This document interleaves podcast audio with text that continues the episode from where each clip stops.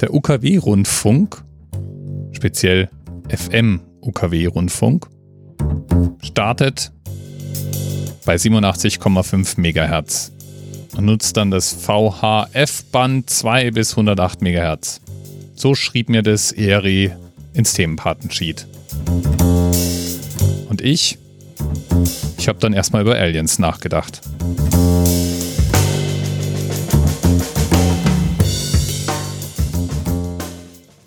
Warum über Aliens, fragst du dich? Wahrscheinlich, vielleicht auch nicht. Naja, ganz einfach.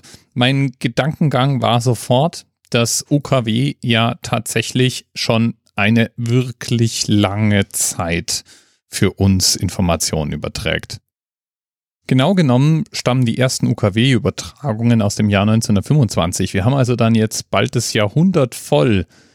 Und naja, also wer aufgepasst hat in Physik weiß, Funksignale breiten sich ja mit Lichtgeschwindigkeit aus. Und deswegen sind ja diese ersten UKW-Sendungen 1925 jetzt inzwischen immerhin schon 93 Jahre lang unterwegs. Das heißt, irgendwelche Galert-Tentakelwesen in einer Welt, die 93 Lichtjahre entfernt ist, hören vielleicht jetzt gerade den ersten Übertragungen von Professor Abraham Hesau statt zwischen Jena und Kala. Ja, so habe ich mir das zumindest immer vorgestellt. Und so stellte sich das wahrscheinlich auch Stephen Hawkins immer vor, wenn er davor gewarnt hat, Signale ins Weltall zu schicken, weil wir ja Aliens auf uns aufmerksam machen könnten. Und wenn wir vom intelligenten Leben auf unserem Planeten auf intelligentes Leben auf anderen Planeten schließen wollen, könnte ja sein, dass das eine echt dumme Idee ist.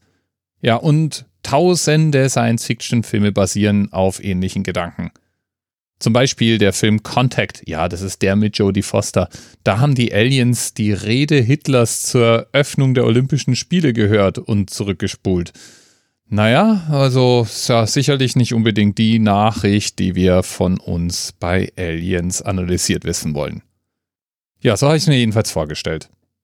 Und so ist es leider nicht. Ich habe dann nämlich einfach mal geguckt, was wäre denn jetzt so alles da draußen unterwegs und wo könnte man das denn alles hören? Und das hat mich, wie gesagt, schon immer fasziniert. Wir haben ja auch die Voyager-Sonden losgeschickt, die auch im UKW-Bereich permanent funken. Ja, und damit habe ich dann mal im Netz gesucht und bin auf einen Blogpost in einem meiner Lieblingsblogs, nämlich Astrodiktum Simplex, aufmerksam geworden. Astrodiktum Simplex wird von Florian Freistetter betrieben. Der ist promovierter Astronome und Internetastronomie-Erklärbär schon seit Jahren. Und er hat tatsächlich einen Blogpost veröffentlicht am 26. Januar 2015, nämlich mit dem Titel Können Aliens unsere Fernsehprogramme empfangen? Gibt es also da draußen irgendwelche Galertwesen, die jetzt gerade Star Trek Voyager gucken? Das ist ja eigentlich die wirklich wichtige Frage. Und die Antwort ist leider nee. Aber warum denn nicht? Ja, da ist auch die Antwort ganz einfach, weil sich diese Radiosignale mit der Entfernung abschwächen. Wir haben jetzt schon eine wirklich harte Zeit, auch nur die Signale von Voyager zu empfangen, und die befinden sich am Rande unseres eigenen Sonnensystems.